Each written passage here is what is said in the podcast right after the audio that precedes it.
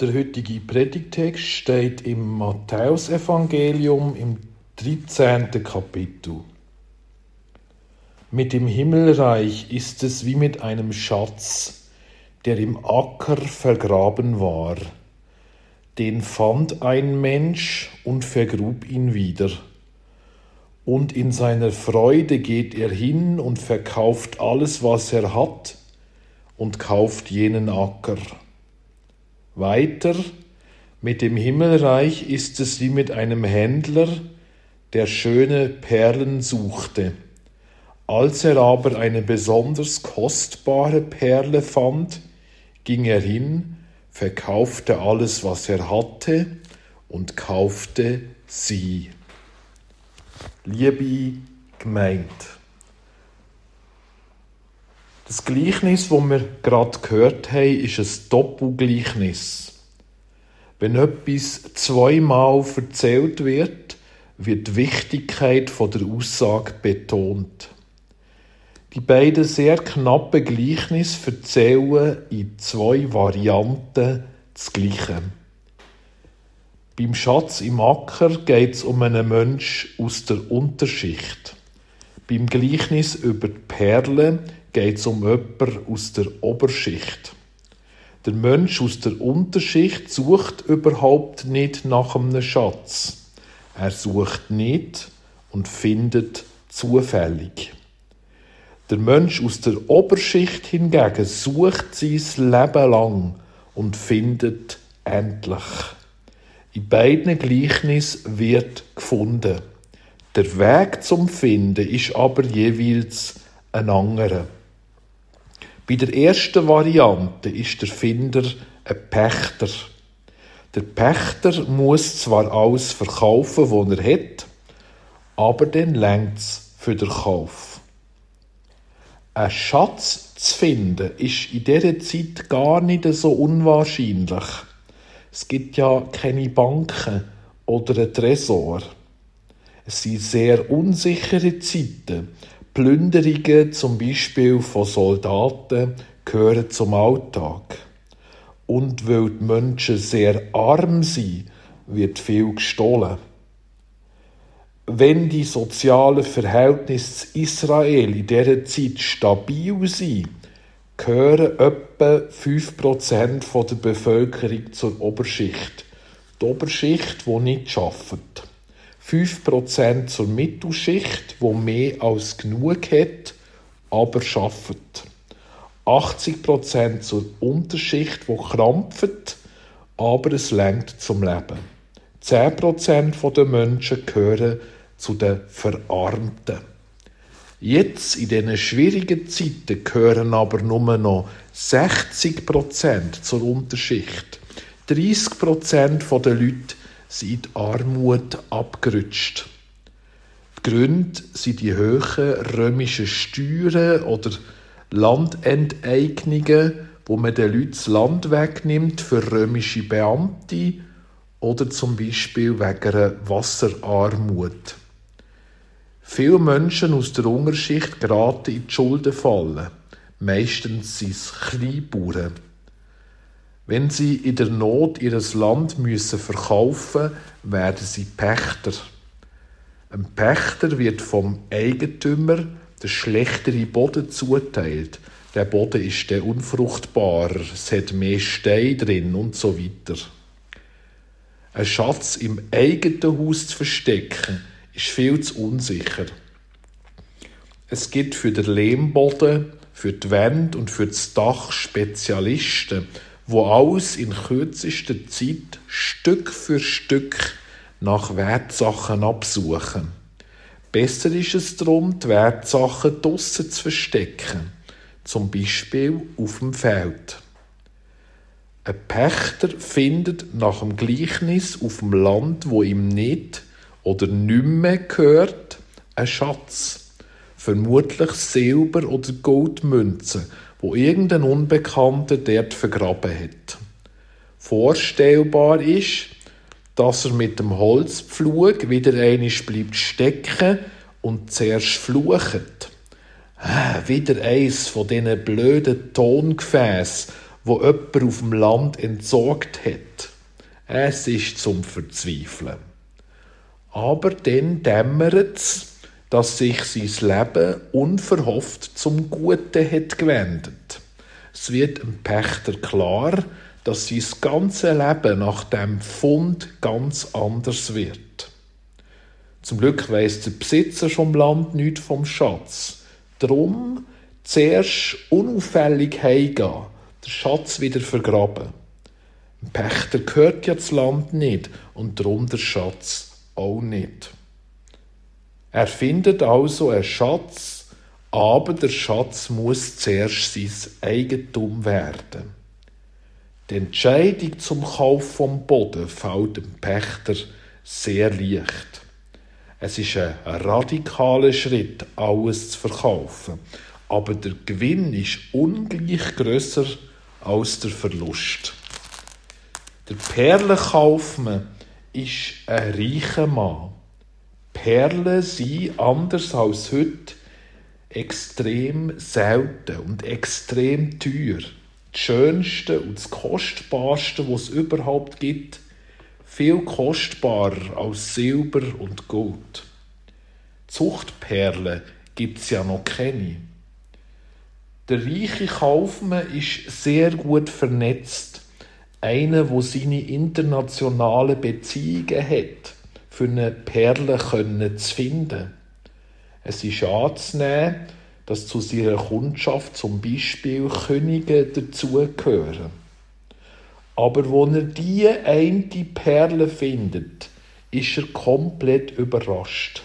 Ein riesiger Glücksfall, dass er jetzt das Prunkstück von seinem Leben findet. So lange hat er gesucht und jetzt plötzlich auf irgendeinem Merit gefunden. Auch bei ihm ändert sich nach dem Fund sein ganzes Leben komplett. Gern trifft er die Entscheidung, dass er alles verkauft.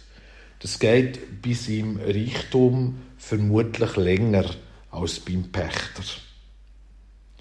Liebe Gemeinde, wenn wir heute jemanden würden fragen, was ihm oder ihr zum Thema Gottesreich Sinn kommt, dann wäre das vielleicht altmodisch, von gestern, ganz nettes Märli, traditionalistisch, unrealistisch, eine Erfindung von Menschen. Aber was verbindet Jesus nach den beiden Gleichnissen mit dem Gottesreich? Unverhoffter Schatz, Abenteuer, Überraschung, große Freude, Kostbarkeit, unglaublich interessant. Das ganze Leben wird anders. Nichts bleibt, wie es war. Jesus hat sich entschieden, Schatzfundgeschichten zu wählen, für zu zeigen, wie das Gottesreich kommt. Jeder Schatz ist versteckt. Ein Schatz liegt nicht einfach auf dem Weg. Bis der Schatz gefunden ist, denkt man, dass er gar nicht existiert. Ein Schatz muss zuerst entdeckt werden. Gott und sein Reich sind nicht von dieser Welt. Es ist kein Objekt, das man einfach auf seinem Weg einsammeln kann. Die Ankunft von Gott ist eine Überraschung. Mit der Vernunft ist das Gottesreich nicht fassbar. Wir haben keinen Zugriff auf Gott. Wir können ihn uns nicht verfügbar machen. Da hilft auch die beste technische Errungenschaft nicht. Gott ist nicht nur unsichtbar, unsichtbar ist zum Beispiel der Wind oder ein Gedanke, Gott ist sogar verborgen. Bei der ersten Variante findet ein Mensch einen Schatz auf einem Boden, den er zuerst kaufen muss. Es ist nicht sein Land. Das Gottesreich ist in dem Sinn nicht sein Eigentum, nicht ein Teil von seinem Grund und Boden. Gott ist der ganz andere. Aber der Fund löst eine unglaubliche Faszination aus. Alles, was bisher war, verblasst im Hintergrund. Das Schöne und das Schwere auf dem bisherigen Lebensweg. Jetzt ist die Zeit vom Neuen, vom Faszinierenden, von dem, wo mein Leben in eine neue, ganz andere Richtung lenkt. Die Ankunft vom Gottesreich trifft mich ins Herz wie ein Schatz, wie eine kostbare Perle, wo mich überrascht, mein bisheriges Leben auf den Kopf stellt, mir eine komplett neue Sicht auf mein Leben möglich macht. Jetzt kommt das in mein Leben, wo ich schon lange nicht mehr damit habe gerechnet Eine Verbesserung von der Ungerechtigkeit, eine Befreiung aus der Abhängigkeit, das Ende von der Angst, der Abschied vom Leid. Jetzt kommt das in mein Leben, wo ich schon eine gefühlte Ewigkeit danach gesucht habe. Es trifft mich ins Herz, erfüllt mich voll und ganz mit seinem Glanz, erfüllt und begeistert mich. Aber gleichzeitig habe ich keinen direkten Zugriff auf das Gottesreich. Es entzieht sich meinem Einflussbereich. Es ist nicht von menschlicher Macht oder vom Prestige von einem Menschen abhängig. Es reagiert nicht auf Hierarchien oder auf Bestechungsversuche. Das Gottesreich wird entdeckt werden. Es taucht plötzlich unverhofft auf meinem Weg auf. Ich selber kann seine Ankunft nicht erzwingen. Ich kann suchen, es lässt sich finden, aber nach dem Gleichnis in einem Moment, wo die Zeichen nicht auf Veränderung, sondern eher auf Resignation, auf glücklos, auf es bleibt alles, wie es war, stehen. Wir könnten uns fragen, ja, ist der Schatz für seine Finder zwingend notwendig? Ja, nein. Der Pächter braucht den Schatz nicht zwingend. Es wäre schicksalsergeben schon irgendwie weitergegangen. Nicht besonders gut, aber irgendwie schon. Und auch der Kaufmann braucht die Perle nicht unbedingt. Er hat ja gut von seinen Beziehungen und seiner gut zahlenden Kundschaft können leben. Es gibt ja da Verschiedenes im Leben wo nicht unbedingt zwingend notwendig ist. Musik zum Beispiel. Ja, sicher, ich könnte auch ohne die Musik leben. Irgendwie wird es schon gehen. Oder das Gemälde von Picasso oder vom Albrecht Dürer zwingend notwendig? Nein, ich könnte auch ohne die Bilder leben. Irgendwie wird es schon gehen. Ich könnte mich sogar über mich selber fragen. Bin ich selber zwingend notwendig? Braucht es mich unbedingt auf dieser Welt? Die Welt dreht ja doch auch ohne mich weiter. Aber schön, dass ich da bin. Irgendwie schon. Schön, dass du, dass du da bist, dass wir da sind. Und schön, dass es die Musik gibt. Schön, dass es die Malerei gibt. Und wie ist das mit Gott? Ist Gott zwingend notwendig? Ist die Ankunft von seinem Reich unbedingt notwendig? Es gibt viele Menschen, die ohne Gott gut leben. Natürlich, auch ich könnte ohne Gott leben. Irgendwie ging das schon. Zwingend notwendig ist er nicht. Notwendig sind zum Beispiel Gesetze, die in unserem Land gelten. Aber die Frage ist, will ich ohne Gott leben? Und was wäre ich ohne die Hoffnung auf das Gottesreich? Ohne die Hoffnung, dass es einig Frieden wird in uns und zwischen uns? Ohne die Hoffnung, dass Gerechtigkeit einisch unsere Welt voll und ganz durchdringt.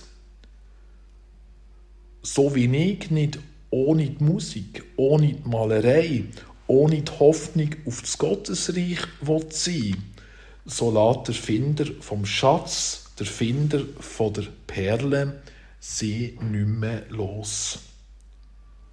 Die Ankunft vom Gottesreich ist nach dem Gleichnis eine unverhoffte Überraschung. In einer unverhofften Überraschung liegt ein befreiender Moment. Aber nach dem Gleichnis nicht eine Freiheit, sich für oder gegen Gott zu entscheiden. Ein Wanderer muss sich bei einer Weggabelung entscheiden. Oder ich muss mich entscheiden, ob ich am Abend Fondue oder Raclette esse. Aber mit einer sättigen Entscheidung kommen wir Menschen nach dem Gleichnis nicht zu Gott. Wenn jemand einen Schatz findet, löst der Schatz eine unglaubliche Kraft aus. Die Faszination ist voll und ganz auf die Ankunft vom Neuen gerichtet. Das Leben überkommt ganz eine neue Klangfarbe. Das Alte ist vergangen. Nur das, was neu ist, zählt. Aber der Pächter und der Kaufmann müssen alles verkaufen. Nicht nur 40 Prozent vom ganzen Besitz oder zwei Drittel. Nein, alles.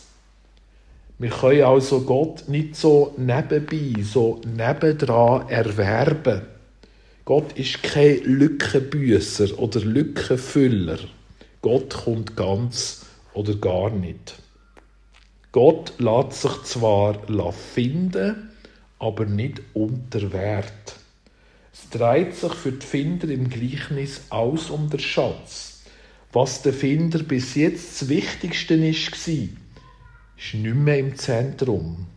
Das heißt nicht, dass alles, was vorher ist, jetzt gar keinen Wert mehr hat. Aber es ist sozusagen vom ersten Platz verdrängt. Allerdings ist da kein Appell oder ein Befehl. Ganz im Gegenteil.